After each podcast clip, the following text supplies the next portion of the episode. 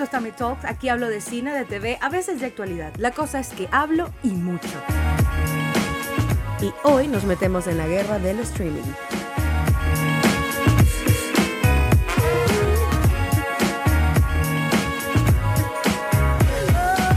Ajá. En unas tres semanas, Apple estrena su servicio de streaming Apple TV Plus. Y ya la gente se está alando de los pelos porque el tema es, el tema del que se habla, es cuánto voy a estar yo gastando al mes para poder ver televisión. Porque nosotros venimos, y hablo de nosotros, de los millennials para abajo, porque nos criamos en la generación de, de la televisión por cable, eh, del DirecTV, vamos a decirlo así, que es como, wow, era como la, máxima innovación hasta hace algunos años. Em, y nosotros simplemente, bueno, nada, nuestros padres y nuestros abuelos veían la televisión, la vieron primero en blanco y negro. Primero no vieron, luego la vieron en blanco y negro, luego la vieron a color. Y bueno, en los años recientes, vamos a hablar de los 2000, em, salió DirecTV, todos los paquetes que tenía y toda la innovación.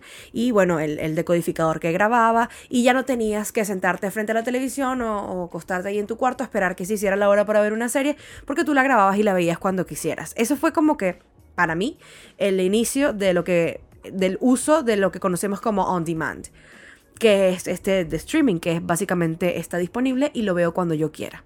A pesar de que sí, tienen fechas de estreno y la mayoría de la gente quiere verlos eh, a lo que salen, pues, el contenido.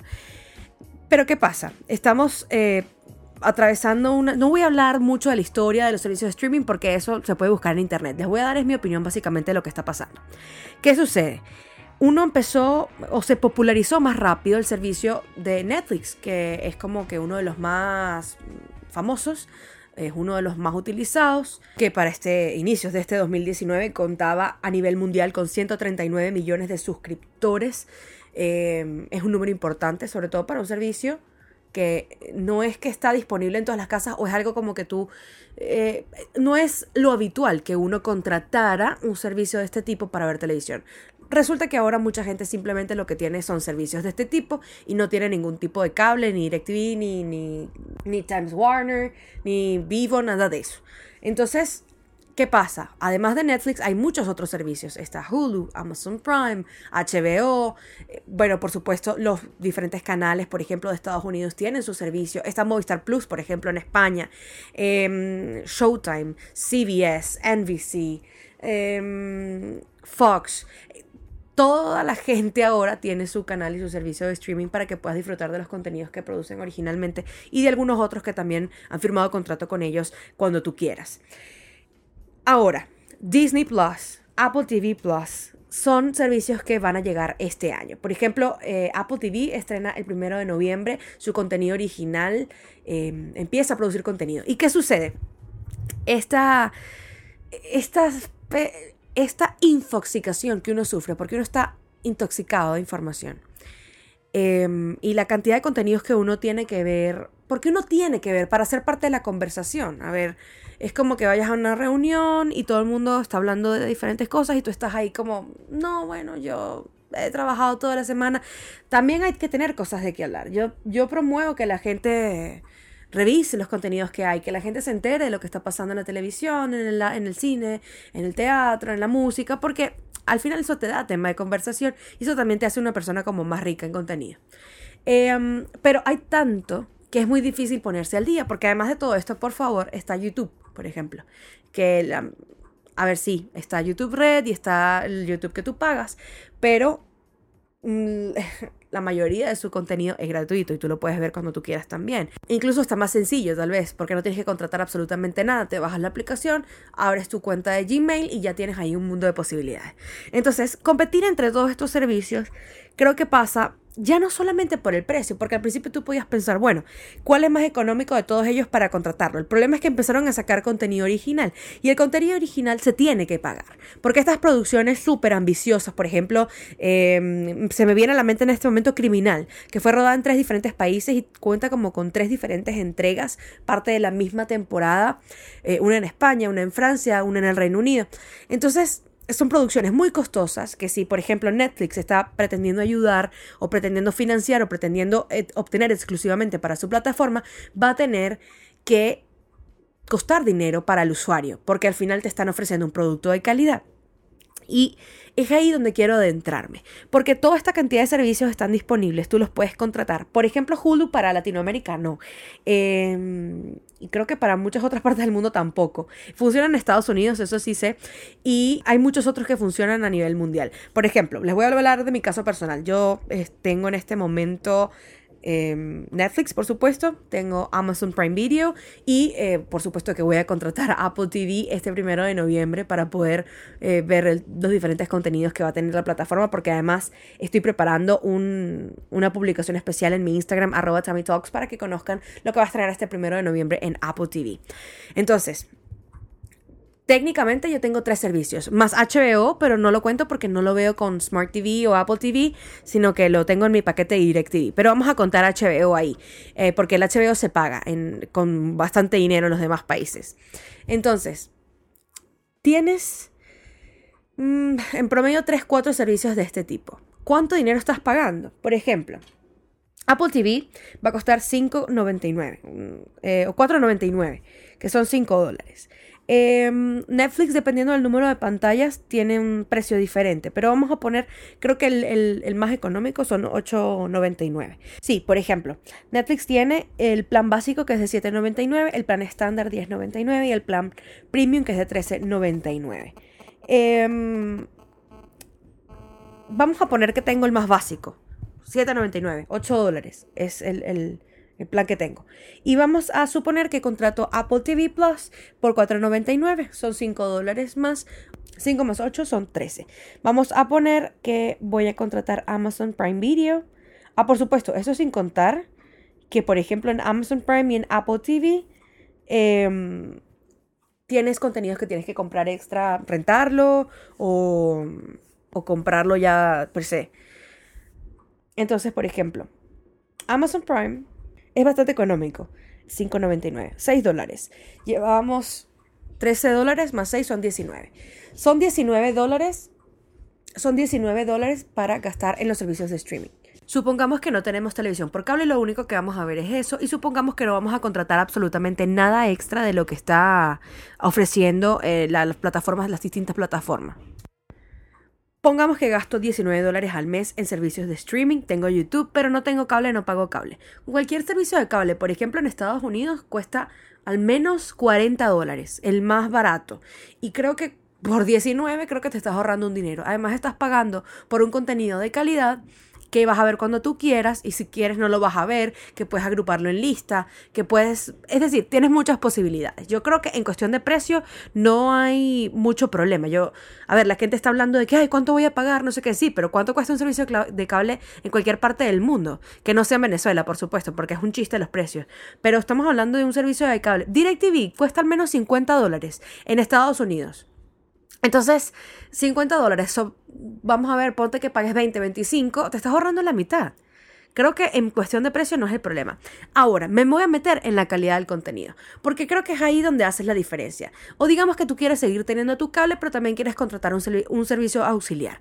¿Cuál es el que más te conviene? Todo el mundo pensaría que es Netflix y creo que es porque es el más popular, es el que más ha penetrado en el mercado porque no solamente tiene contenido mm, eh, hecho por ellos mismos con la firma de Netflix, sino que también han hecho algunos buenos contratos y han contratado algún contenido de algunas otras plataformas o casas productoras que realmente vale la pena. Em, Netflix tiene la particularidad de que va como en búsqueda de producciones en otras partes del mundo y tiene mucho contenido eh, producido en Nueva Zelanda, en Australia, e incluso en China, en Japón, en la India. Tiene, tiene mucho contenido, e incluso tiene producciones originales de México, de Brasil. Tiene mucho contenido de otras partes del mundo. Pero Plataformas como por ejemplo Amazon Prime han concentrado sus esfuerzos en producir contenidos en los Estados Unidos, tal vez en Europa como muy lejano, tal vez en el Reino Unido, que sean de extrema calidad. Y creo que eso le ha rendido muchísimos frutos a esta plataforma. A ver, yo tengo un problema porque yo he encontrado en Netflix, sí, contenido muy bueno, que he disfrutado muchísimo, eh, pero he visto mucha porquería también. He visto muchas cosas que no tienen sentido, no tienen pies ni cabeza, no es entretenida, no da miedo, no, no da nada. y está muy mal hecha. Y creo que me, me he hecho la pregunta como, ¿a qué costo tienes tanto contenido? ¿Es realmente bueno? Es decir, ¿quieres tener muchísimo o quieres tener buen contenido? Y y creo que es una de las diferencias que tiene con, por ejemplo, Amazon Prime. Amazon Prime tiene mucho contenido original y la mayoría de las cosas que he visto están muy bien hechas. Es un contenido de alta calidad. Por ejemplo, he podido ver The Romanovs, he podido ver The Man in the High Castle, que es fantástica. Em, acabo de terminar de ver The Voice, que eh, la próxima semana sale flash review de esa serie. Eh, está Fleabag, por ejemplo, que acaba de ganar varios Emmy, no solamente por su protagonista y escritora eh, Phoebe Waller-Bridge, sino también por, por mejor comedia.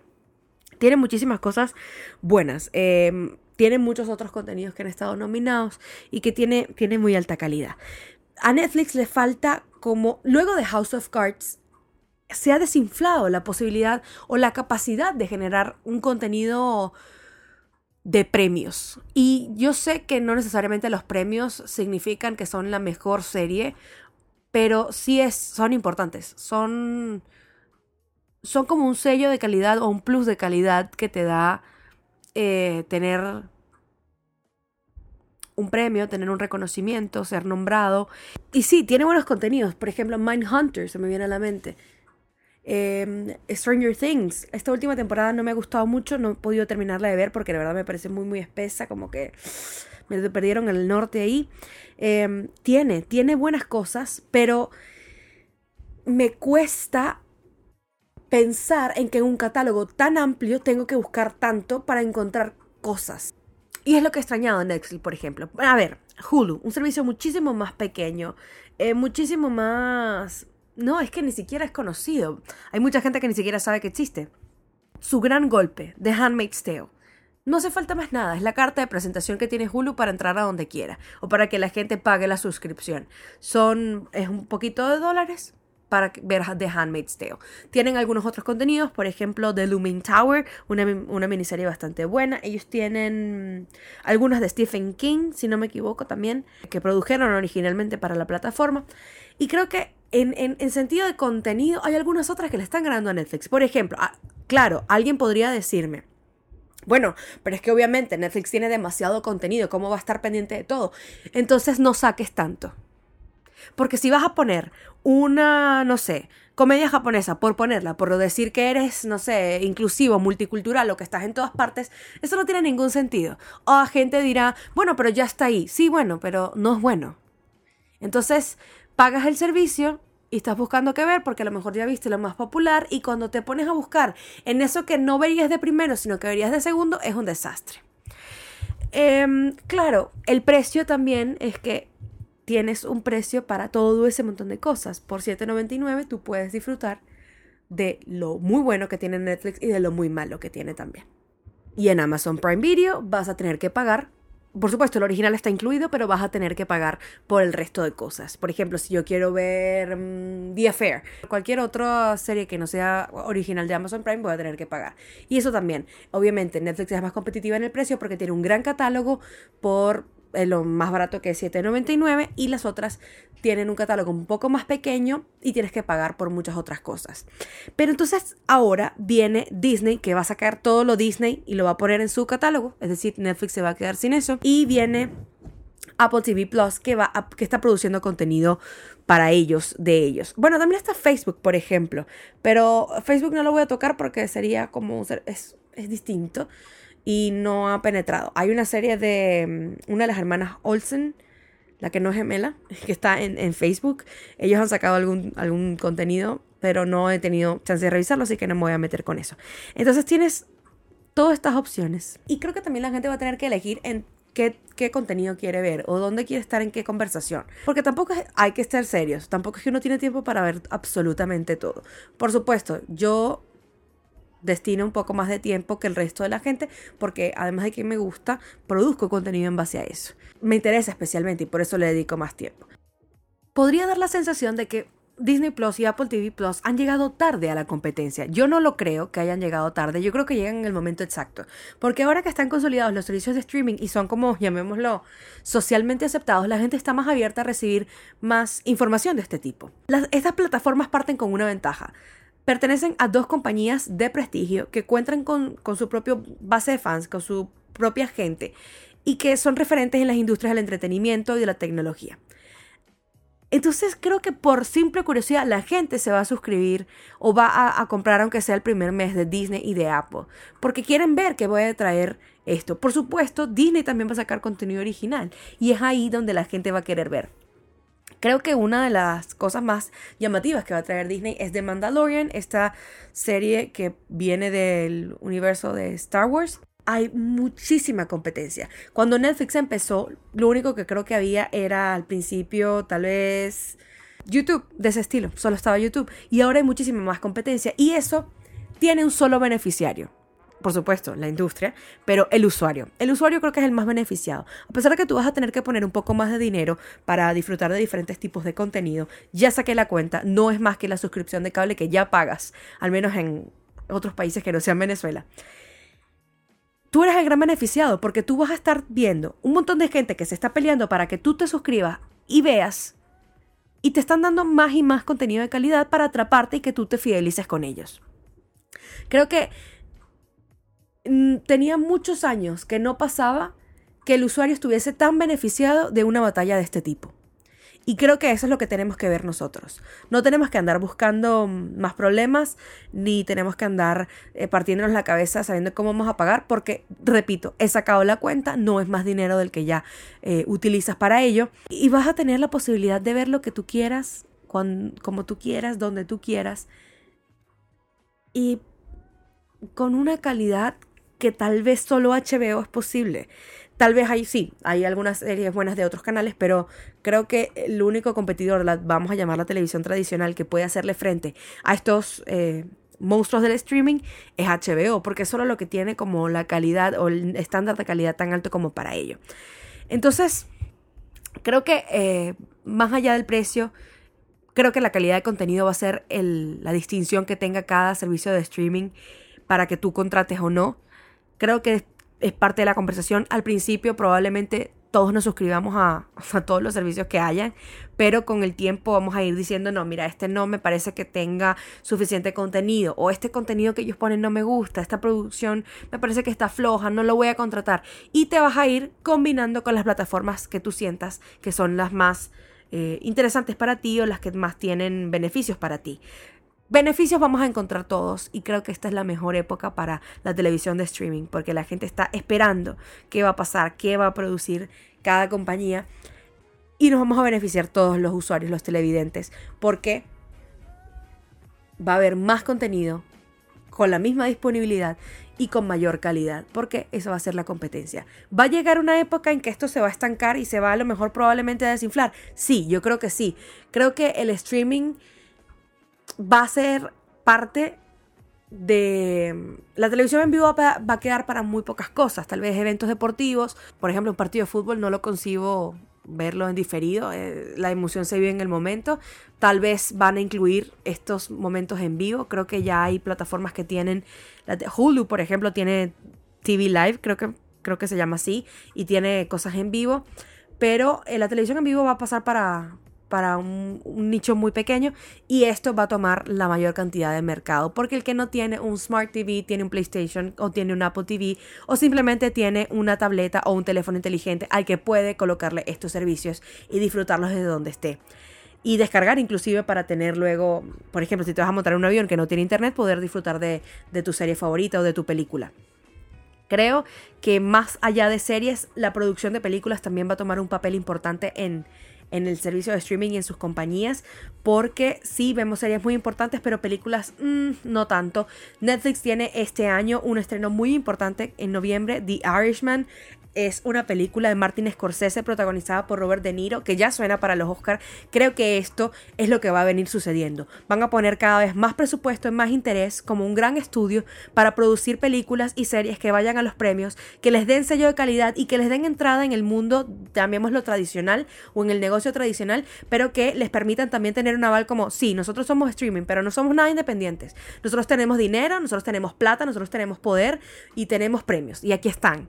Y eso también va a ser como un aval. A la gente tal vez cada día le importan menos los premios, pero sigue importando en la industria de la televisión y de, de Hollywood. Entonces, el streaming se está consolidando cada día más como una opción tradicional en el consumo de contenido. Y eso va a traer para los usuarios en esta primera etapa un gran beneficio de contenidos de calidad por un precio, llamémoslo bajo, porque 13 dólares al mes es un precio bajo en cualquier parte del mundo por un servicio de televisión completa, donde tienes películas, tienes series y en varios idiomas. Yo mm, estoy ya muy emocionada por ver qué van a traer los nuevos servicios.